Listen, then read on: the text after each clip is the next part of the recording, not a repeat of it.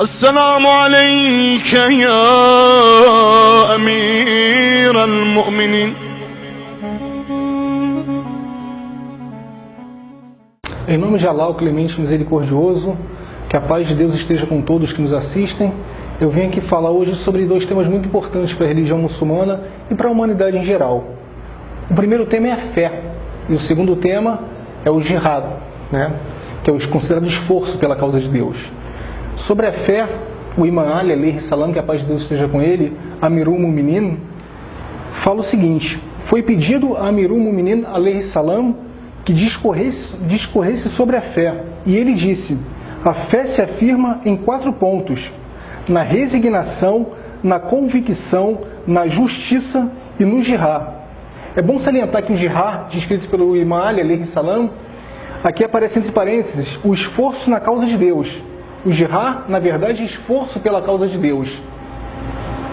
A resignação, por sua vez, tem quatro aspectos: anseio, temor, abstenção e antecipação quanto à morte. Assim, quem anseia paraíso ignora as paixões. Quem teme o inferno se refreia quanto às ações proibidas. Quem se abstém do mundo acha brandas as adversidades e quem prima pela antecipação da morte se apressa em realizar bons feitos. A convicção tem também quatro aspectos: prudência, percepção, inteligência e compreensão, tirando lição das coisas instrutivas, seguindo o precedente das pessoas do passado. Assim, aquele que percebe com prudência o sábio conhecimento lhe será manifesto. Aquele a quem conhecimento se tornar manifesto haverá de apreciar os exemplos instrutivos, e aquele que apreciar tais exemplos instrutivos será como as pessoas do passado. A justiça também tem quatro aspectos: compreensão, profundo conhecimento, grande poder de decisão e firme paciência. De modo que quem vier adquirir profundeza de conhecimento beberá da fonte do julgamento e quem exercitar a paciência jamais cometerá ações malignas nos seus assuntos e levará uma vida digna de louvor entre as pessoas. O jihad, que muitos têm dito por aí, muitos supostos muçulmanos dizem que é derramamento de sangue, é guerra, é matança, é afrontar a religião dos outros, nada tem a ver com isso. O jihad escrito no Corão Majid e no Nahajul Balagra pelo Imam Ali é simplesmente esforço pela causa de Deus. O jihad verdadeiro é o homem trabalhar chegar em casa e brincar com seus filhos, lidar com a sua esposa, se relacionar de forma construtiva com seus vizinhos, amigos e parentes, esse é o verdadeiro jihad.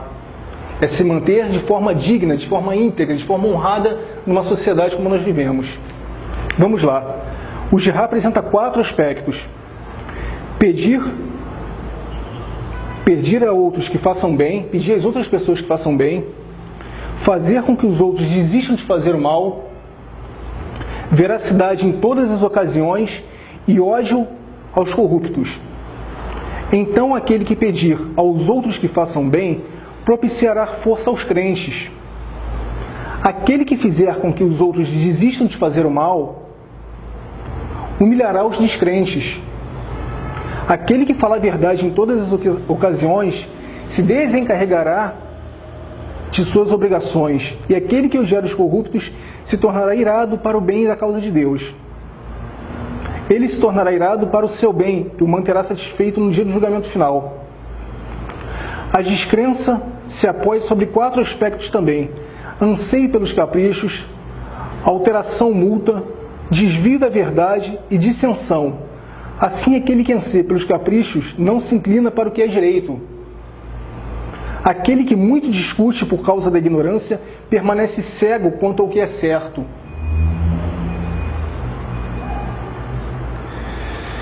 Para aquele que se desvia da verdade, o bem se torna um mal e o mal se torna um bem.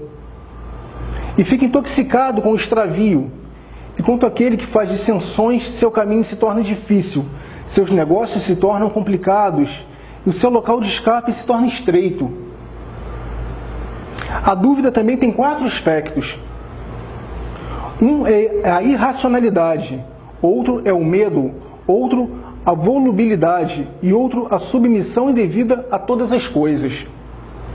Assim, para quem adotar a irracionalidade como norma, não haverá aurora depois da noite.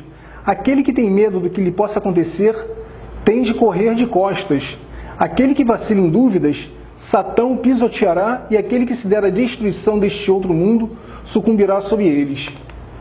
Aqui temos, temos exemplos e palavras muito importantes do Imam Ali alayhi salam para toda a humanidade, muçulmanos e não muçulmanos, cristãos, pessoas do candomblé, do Hare Krishna, do budismo, de qualquer religião, e até ateus.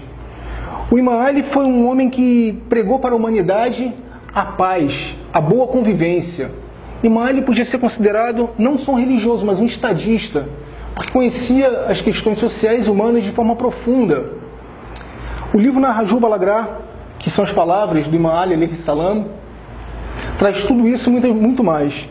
Aqui nesse hadith, o hadith 31 do Narraju Balagrá, nós vemos exemplos de como se viver de forma plena, de forma completa, de forma que possamos, como seres humanos independentes de religião ou nacionalidade, desfrutarmos as dádivas que a terra tem para nos dar, que a vida tem para nos oferecer. Muito obrigado, que a paz de Deus esteja com todos.